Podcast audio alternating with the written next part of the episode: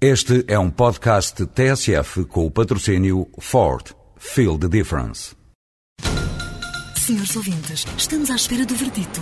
O júri vai comunicar a decisão? Já está. A decisão foi tomada. O Ford S-Max foi considerado o carro do ano de 2007. Ford S-Max. Sinta a diferença. O júri sentiu. Ford. Feel the difference. Era uma vez uma princesa moura enganada. A Princesa Seduzida. Primeiro quadro. A história de hoje tem data. Quem investigou situa em 921, mais coisa, menos coisa, e localiza em Ponte de Sor. Até aqui tudo normal, atendendo a que são muitas as lendas portuguesas datadas e localizadas. Porém, sempre vos digo que a aventura desta princesa moura, Ximena de seu belo nome, é absolutamente extraordinária, porque tem um desfecho fora de todas as regras, regras muçulmanas, que em grande parte ainda perduram nos dias de hoje. A começar pelo facto de que nas sociedades de cultura árabe a mulher era, como ainda é, considerada um ser inferior e, como tal, inteiramente dependente da vontade dos homens. Ora, Ximena, não sendo uma mulher do povo, pelo contrário, acabou por se refugiar algures nos braços do povo. Isto para explicar que Ximena, ou se quisermos a infanta Ximena, era filha de um rei mouro, Ordonho II, membro importante de uma família célebre no século X, de nome Menezes.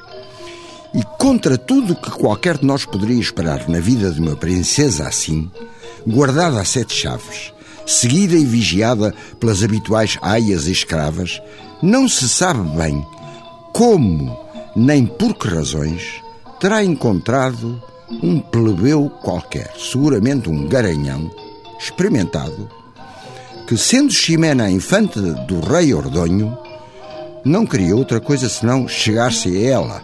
E nem é necessário dizer mais nada. Quase escondidamente, a lenda refere que, vítima da própria beleza e juventude, quem sabe até ingenuidade, Ximena caiu numa engoda do Garanhão e, cito a fonte de que me sirvo, acabou seduzida e abandonada, sendo que esta palavra, seduzida, não fosse o ritual compreensível da rádio, se poderia dizer de uma forma muito mais frontal. Não faltam palavras para isso. A Princesa Seduzida. Segundo quadro. Logo que a princesa Ximena teve consciência do que lhe acontecera e não deve ter precisado nem de horas nem de minutos, sentiu-se naturalmente perdida e, mais do que tudo, experimentou um medonho pavor do pai. Ai, ai, por Alá! Ai, se o meu pai vem a saber! Era morte pela certa. De maneira que tomou a decisão de fugir. Fugir, fugir, fugir da cólera mais do que certa do rei Ordonho II. Fugindo, imaginemos com que aflição naqueles passos tremendos, correndo sempre que lhe era possível correr, conta a lenda que Ximena foi parar a certo lugar, conhecido como Lugar de Menezes, nas então denominadas terras de campo, já no reino de Leão, ou seja, para além do reino do próprio pai. Perdida por aqueles matos desconhecidos, foi entretanto encontrada por um lavrador, diz-se que chamado Telo Sanchez, e que mal a viu, se compadeceu dela. Menina, que fazeis por estes lugares? Ximena queria tudo menos revelar a realeza que trazia no sangue.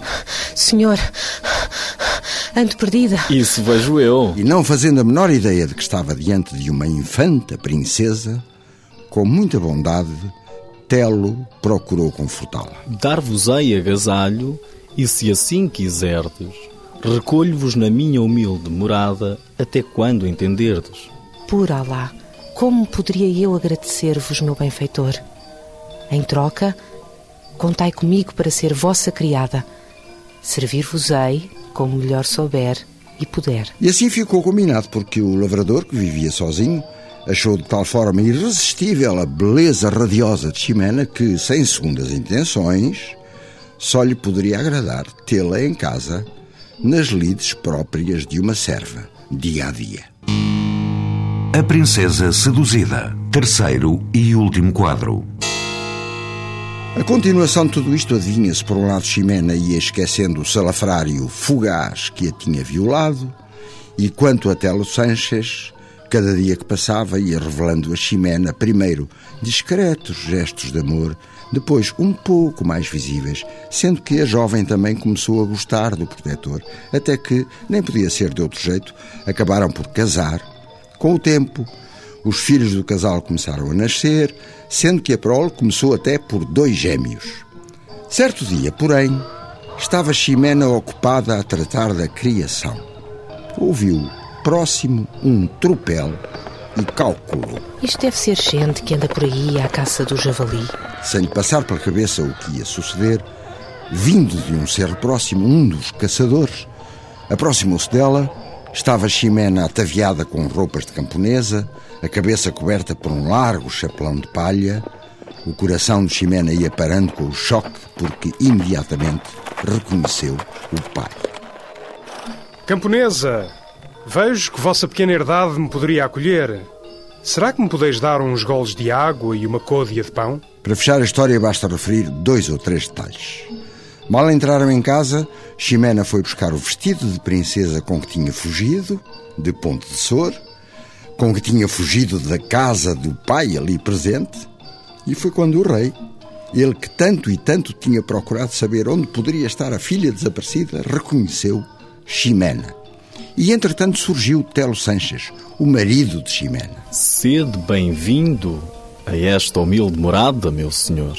Meu querido Telo, este senhor é o meu pai, o rei Ordonho II.